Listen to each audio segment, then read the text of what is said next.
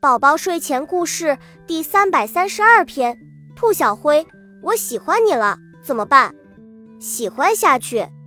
可我们的肤色不一样，别的兔子会在背后说闲话的。亲爱的小白，不要在乎闲话。身为兔子，我们只要在意背后的大灰狼就可以了。可是兔小灰，你说我们能找到属于我们的幸福吗？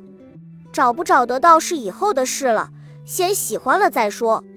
如果就是找不到呢？